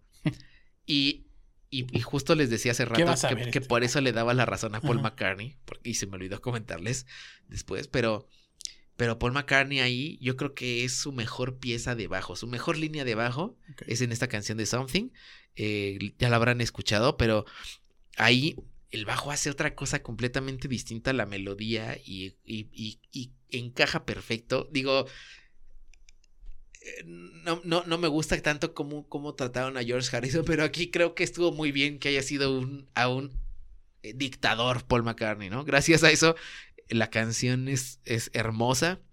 Y bueno, esta versión de The Long and Winding Road me gusta mucho. Escuchen el, el, el, el Let It Be Naked. es- ahí lo, lo van a encontrar. La foto está como, como, como si fuera en negativo de una fotografía. ¿no? Eh, salió, salió por los 2000, me acuerdo que creo que cerca del 2010. A ver, Rojo, ya basta. de salir. Ya, tengo que poner un, un manotazo en la mesa. Ha sido muy buen fanático en hasta este momento. pero todo fanático tiene su verdadero lado B. Ok. Y quiero en este momento que me digas, por favor, no lo pienses mucho. Quiero una respuesta honesta, sana y limpia. Ok. ¿Qué disco de los Beatles podría prescindirse y no pasaría nada? Debe de haber alguno. ¿Qué disco de los Beatles podría prescindir de su discografía y no habría mayor problema? Ok, vale, pues digo, lo va a tener que contestar de rápido, pero el Yellow Submarine es... El Yellow Submarine, uno de los Sí, sí, sí. más Sí, porque te podría decir, o sea, la respuesta fácil, ay, pues el primero, ¿no? O sea, o los que son de más covers. Perdón, ¿el Yellow Submarine es el primero? No, no, no, Ah, el Yellow Submarine ya eran los Beatles. Ah, ok, o sea, te digo, me puede haber ido por la fácil y te puede haber dicho, eh, Ok, ¿por qué el Yellow Submarine? no sé, tiene, es, es, es bastante experimental. Ajá. in- intentaron hacer cosas incluso instrumentales. No me gustó. O sea, la verdad es que como que esa onda no... Es, es el disco que he escuchado y que digo, "Mm, este no me gusta. eh, No, no- no trae, no trae canciones. Ahorita eh, que, que pasemos la canción, voy a ver de qué me arrepiento porque voy ahorita a- a, buscar las canciones. Sí. Pero así a bote pronto, como me lo estás pidiendo, ¿no? Y también eh, tengan en cuenta eso pues creo que el, el, el Yellow Submarine, pues es de estos discos que, mm, mira, estoy viendo, o sea, Yellow Submarine, bueno, trae el All You Need Is Love, ahí ya me estoy arrepintiendo, pero fuera No, de no, eso, A ver, quedamos no. rápido. de fuera de All. You Need Is Love Ajá. y Yellow Submarine, no, incluso Yellow Submarine no me gusta. All You Need Is Love es la única que me gusta de ahí, que se me hace que fue una época demasiado hippie y las canciones... mm, Como que no les encuentro forma. Siento que fue un momento de transición y de experimentación que les dejaría frutos a futuro, pero que en ese momento no me parece que sea uno de los discos más interesantes de los Beatles. Te tengo otra pregunta, pero, pero, si quieres la vamos canción. con tu canción. ¿Cuál es? Eh, Get Back. Get Back, como Get el Back. documental. Muy bien. ¿Te parece bien? Perfecto. She was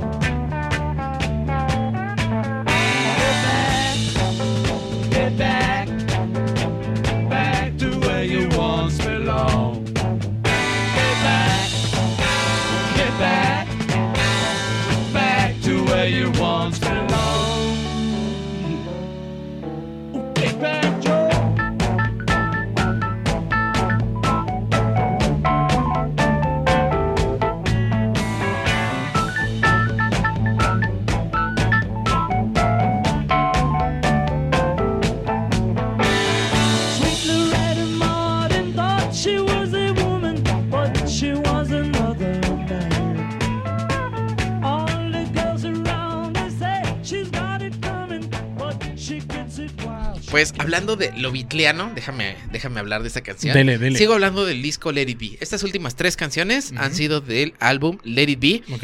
Yo creo que es mi favorito, fíjate. ah, mira, tu sombra. Y, y tu junto, y sombra. junto, con el White Album, que también ya dije que es mi favorito. El blanco, sí, sí. Pero, híjole, yo creo que esos dos álbumes son para mí uf, maravillosos. El Sgt. Pe- Pepper lo escuché toda la prepa. Ese, de verdad que lo traía así en mi mochilita. ¿Era, así era tu, ¿Era tu nene consentido? Puta, sí, lo quería mucho. ¿Se rayó? Lo quería mucho. Sí, sí. ¿Qué tra- sí, sí. traías en CD? Sí, los traía en CD. O sea, o sea, traías tus Dixman. Sí, sí, sí, ¿Sí? exacto. Sí, en la prepa me tocó, me tocó ir. Sí, que- exactamente. Este, y ahí fue que me compré mis primeras pilas recargables porque dije, ah, pues Ah, para ya, no, ya. No, no, no contaminar tanto. Ajá. Este, Nah, en ese tiempo no estabas pensando en contaminar, nada más Ahí querías tener. no- ahí todavía no había calentamiento global. Dolía el codo porque estaba carito, pero bueno. Ajá. Pero era buena solución. Bueno, Bueno, sí. y, y ahí el, eh, sí, el sargento Pimienta, así, to- todo es el, el Rubber Tus ojos se Soul, brillan, tus ojos brillan, hijo, ¿eh? Tus como ojos que brillan. Esa época, yo creo que como, no inmadura, ya madura, pero todavía joven de los Beatles, me, me, me gustó mucho en, en, en- en la prepa.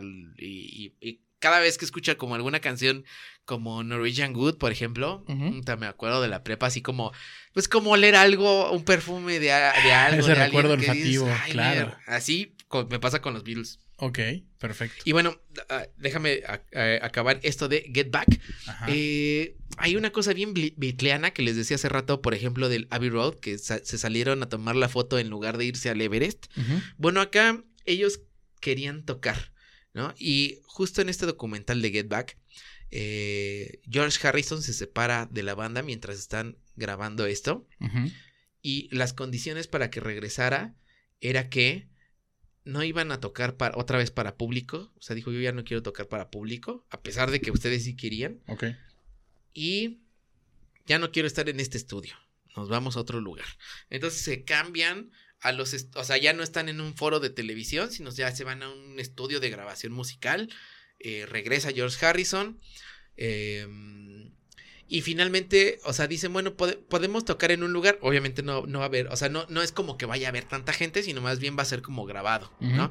Y también vamos a grabar, o sea, la, la idea de este disco de Get Back es grabarlo en vivo que cambia mucho como el- la vibra de un disco que se, o sea, hay vibra que se, que, se nota, se percibe cuando un, cuando un video, o más bien cuando un disco se graba en vivo, que cuando cada músico primero se graba la batería y luego el bajo y luego las guitarras y los Sí, por teclados separado, y sí, la guitarra solista, ¿no?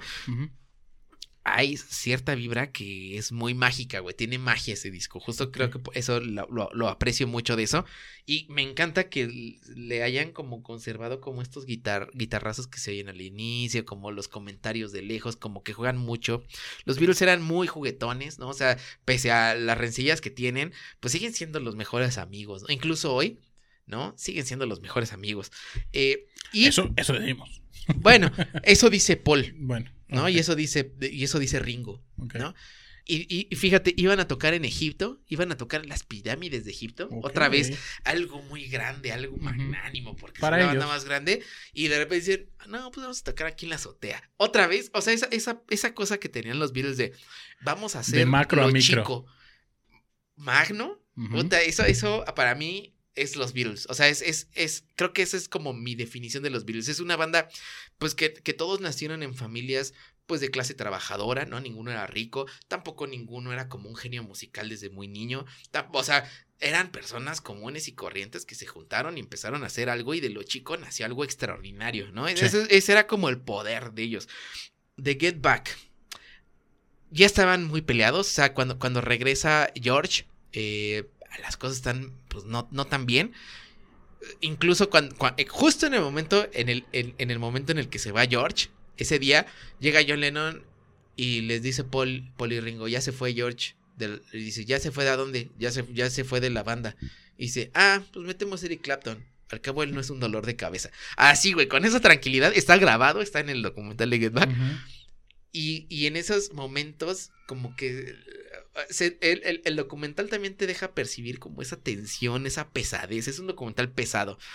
Eh, Está como que esa Sí, lo intenté ver y está. Eh, no es fácil, no, fácil no, y no es entretenido, ni es divertido, No. no, no, es pesadito. Sí y, necesitas justo, estar muy, muy apasionado por ellos Sí. para aguantarlo. y justo creo que es parte, o sea, Sí. creo que lo que quería el director, o sea, Peter Jackson, era eh, como contagiarte esa pesadez de que dijeras, güey, ya, yo ya no quiero estar aquí.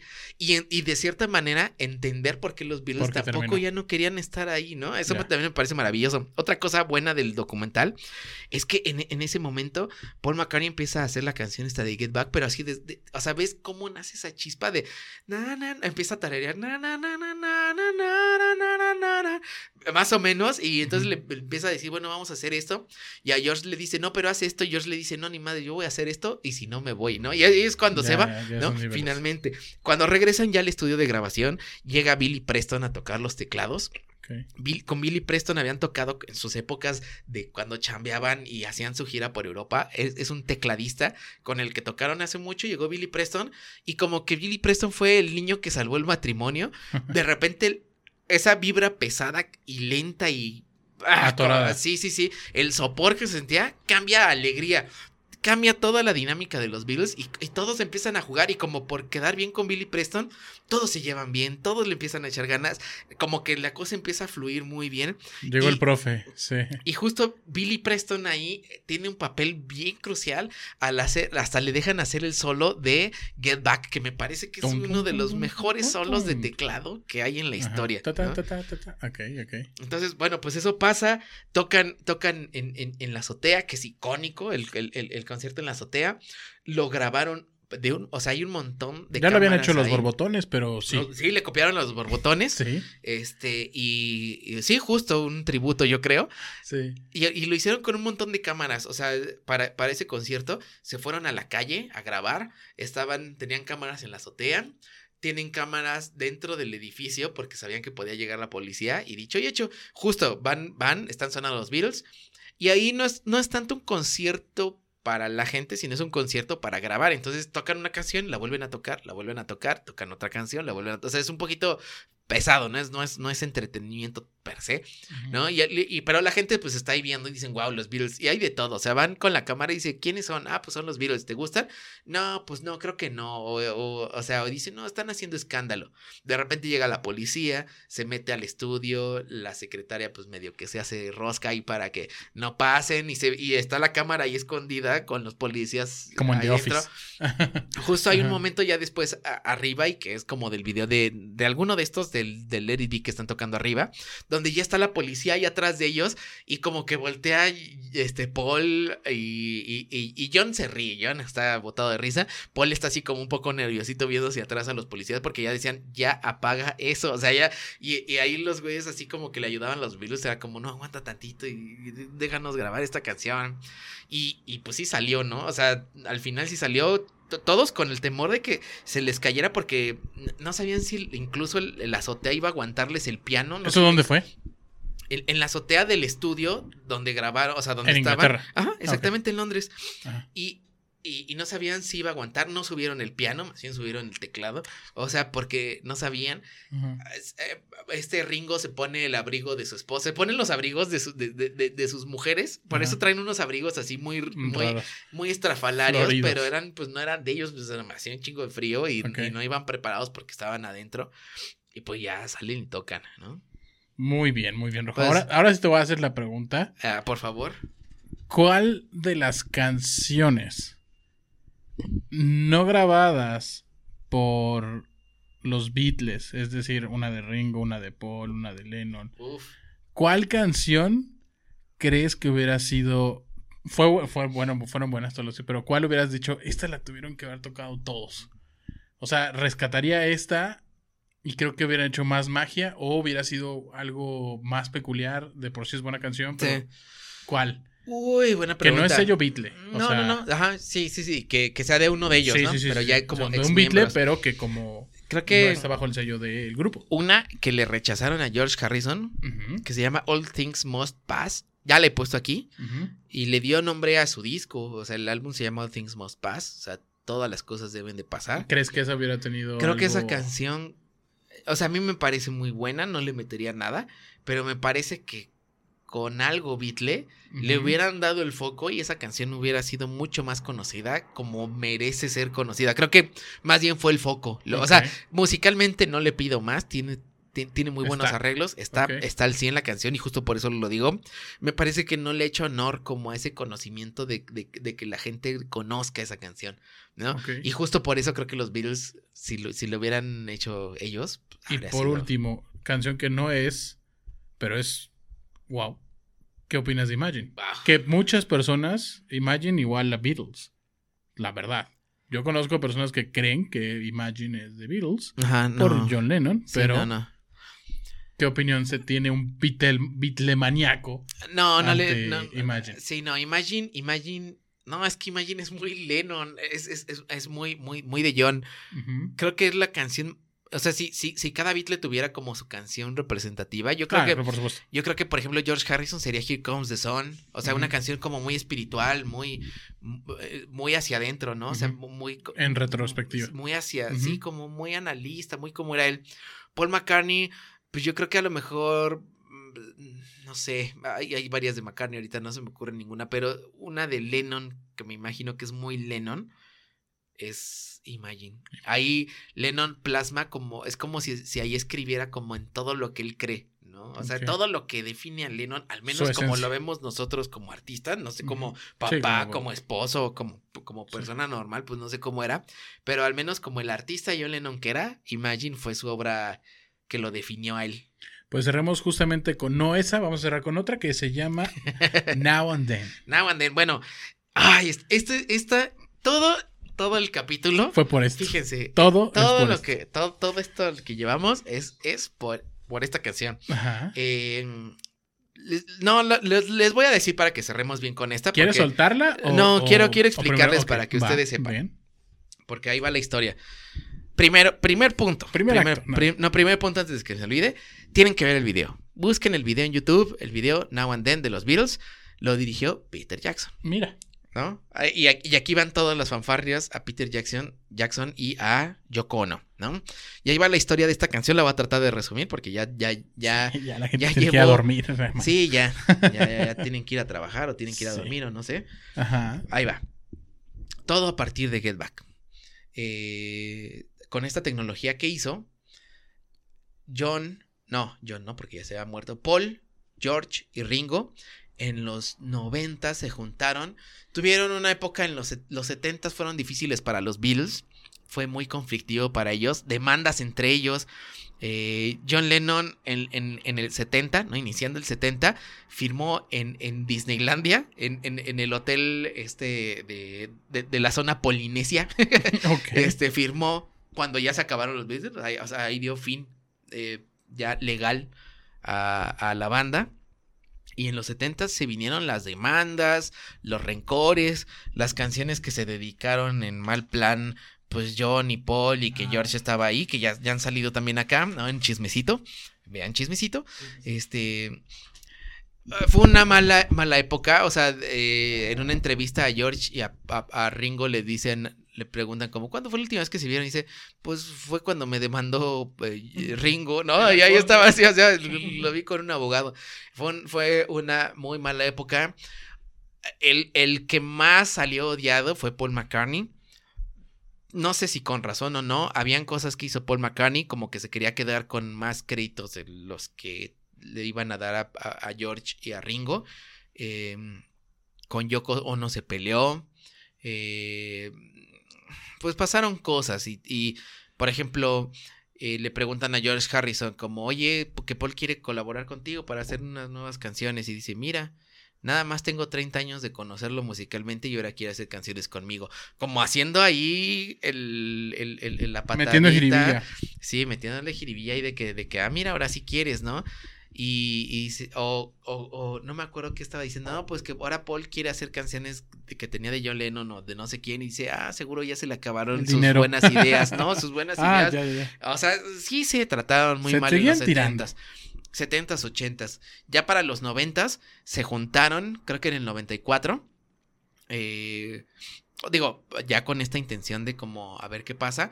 George habló con Yoko, me parece, o no sé si fue Paul, eh, de, que, de que querían hacer una nueva canción ellos, pero George dijo, no, esto es, o sea, esto no se puede sin John Lennon. O sea, no es Beatles sin John Lennon. Sí, claro. Y eh, evidentemente, ¿no? Y entonces le platicaron de esto a Yoko. Y ahí va el- la cosa con más amor que ha hecho Yoko por la humanidad. Que es. Ah, pues yo tengo unos cassettes de John Lennon. Pues donde él ha grabado demos. Porque si bien John medio se retiró un rato antes de, de- de que lo asesinaran. Se retiró para crear a su hijo Sean Lennon. Ahí en el edificio Dakota pues era un músico y seguía grabando, o sea, seguía, se- su mente pues seguía construyendo canciones Claro. y él seguía grabándolas.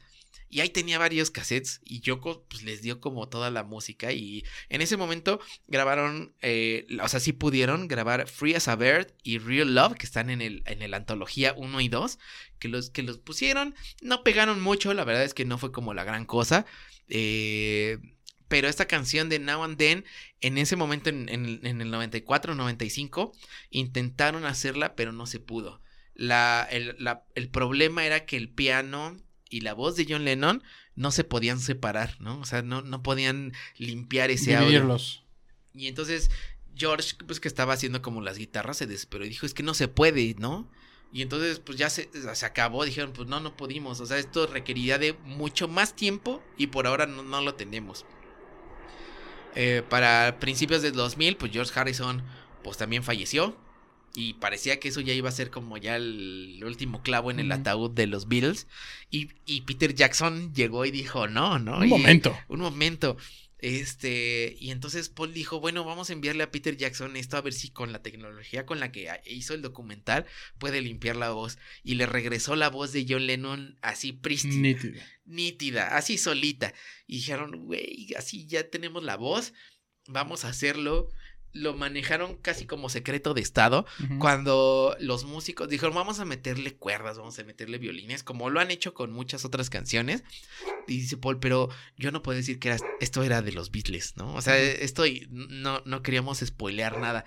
Entonces tuve que decir que era mi proyecto y que era mi canción. Y participó el hijo de eh, el Epstein, ¿no? El- el- el- el- no, no es Epstein. Es el George Martin, el hijo de George Martin, que fue el, el- el productor y el, el- el de Abbey Road que les, que les conseguía todo. Eh, este, este man, pues les, les resolvió un montón de cosas ya más complejas musicalmente. Cuando tenía que haber un, un orquestas y todo, entraba este güey a decir, a ver, pues les ayudo. y él fue considerado el quinto Beatle, ¿no? Y su hijo, pues se dedicó también a esto, y su hijo produjo este, este, este álbum. Eh, la, está, O sea, se un conservaron- ADN Sí, sí, sí, fuerte. Sí. Se conservaron las guitarras rítmicas de George Harrison. Paul McCartney le agregó un solo en esta nueva como reedición.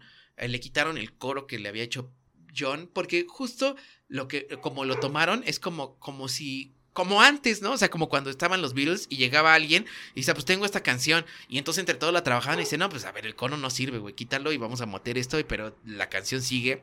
Y fue una canción pues prácticamente colaborativa, o sea, como si realmente lo hubieran escrito entre los cuatro. Eh, o sea, ahí la inteligencia artificial no creó nada, lo único que hizo fue separar la voz, ¿no? Pero creativamente están los Beatles. John, Paul, perdón, hizo el, el, el solo al final diciendo que pues es un homenaje a George Harrison, porque lo hizo como a su estilo, muy leve, o sea, no, no quiso como volarse, dijo Sí. voy a hacer un coro muy, muy, muy sencillo. Y pues ya, este es el fin. Ahora sí, ya nos despedimos. Vean el video, por favor. El video es muy emotivo. Eh, esta canción es muy buena. Entre más la escucho, más me gusta. La primera vez que la, que la escuché, dije, bueno, es más o menos como las que no me gustan de los Beatles. Como la mitad que, que- que Eh, no tanto. Ah, Hoy la estuve escuchando todo el día, ¿no? Entonces, denle, denle una escuchada, denle varias escuchadas y véanlo con el video. El video cambia mucho la percepción de la canción. No- Nos vamos con esta entonces, la Así dejamos es. completa para que la disfruten. Es algo, digamos, icónico. Es algo que sin la tecnología de ahora no se pudo haber hecho. Y es algo de regresar eso que estaba en el pasado y que por muchas cosas no se pudo haber hecho. Y aquí está, y es algo que merece que esté completo. Y Exactamente. gracias por habernos escuchado en este capítulo especial Exactamente. de clase, una masterclass, ¿no? Digámoslo así. Y pues nada, los dejamos con esta canción, mi querido Rojo. Muchas Muy gracias. bien, antes de irme, pues saludos a los que siempre saludo, sin, sin ampliar más, vale, ¿no? vale, vale. Y saludo a Vania, ¿no? Mi, mi querida sí, Vania sí. y a todos. Eh, y pues escuchen a los Beatles, por favor, con, con estos ojos nuevos que no, o sea, me sorprende que en este año los Rolling Stones y los Beatles tengan Algo nuevo. Algo nuevo es mágico, ¿no? O sea, que, que haya una nueva canción de los Beatles es muy buena, es mágica.